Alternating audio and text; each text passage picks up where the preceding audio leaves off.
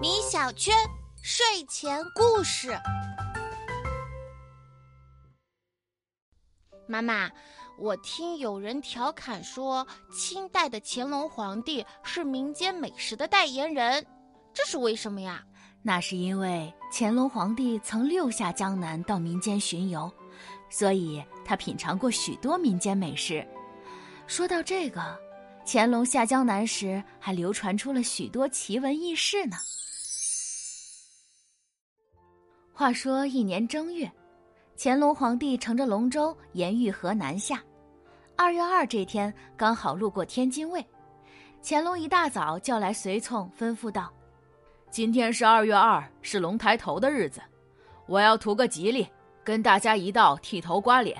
你快去找个手艺高超的剃头师傅来。”随从急忙到城里，请来了一位号称手艺最好的剃头师傅，教了他一套参拜皇上的礼法后，又仔细吩咐道：“给皇上剃头要轻声细气，呵气如兰。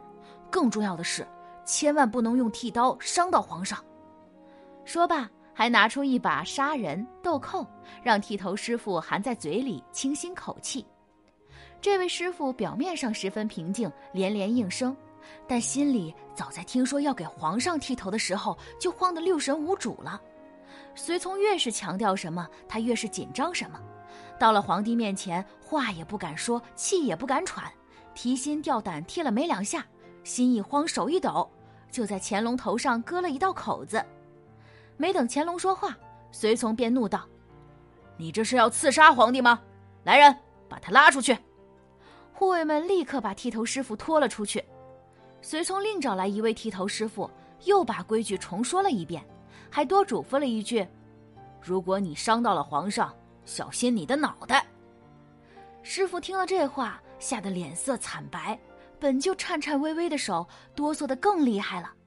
剃了两下后，也在乾隆的脑袋上割了一道口子。乾隆脸上有些不悦，随从立刻高声喊道：“大胆，快把他拖出去！”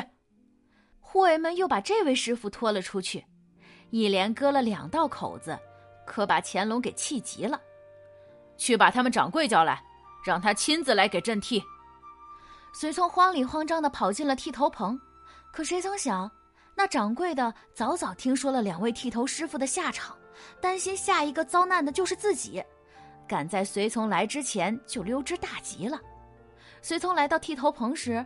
里面只剩下了一个被唤作小妾勺的学徒，心里大骇：糟了糟了，找不到人，我的脑袋不保了。谁料那学徒见了随从，竟不慌不忙的自荐道：“大人，不如您让我去给皇上剃头，怎么样？”随从打量了一眼，看上去只有十三四岁的小妾勺，把头摇得像拨浪鼓似的。嗯，不行不行，两个手艺高超的老师傅都不行。你这个小孩更不行。小妾勺一点也不气馁，一本正经的说道：“您可不要小瞧我。俗话说‘有志不在年高，无志空活百岁’，您就让我去吧，我保准让皇上满意。”随从心里琢磨着：“掌柜的跑了，我正愁着没处找人，不如就带着这个学徒去交差，碰碰运气吧。”于是，随从带着小妾勺来到了龙船。乾隆一看，带来的人是个小孩立刻皱起了眉头。小妾少马上行礼说道：“皇上，您先别动怒。虽然在下人小，手艺可一点都不差，大伙平时都叫我剃头的小神童呢。若一会儿您觉得我剃不好，再斩了我也不迟。”乾隆一听这小孩能说会道，气消了一半，便挥挥手让他过来了。小妾勺刚开始也有些害怕。毕竟他一直都是在冬瓜上练手的，还从没给人剃过头呢。他深吸了一口气，心想：我刮了那么多冬瓜，每次都能把冬瓜上的白霜干干净净的刮掉，一点皮都不破。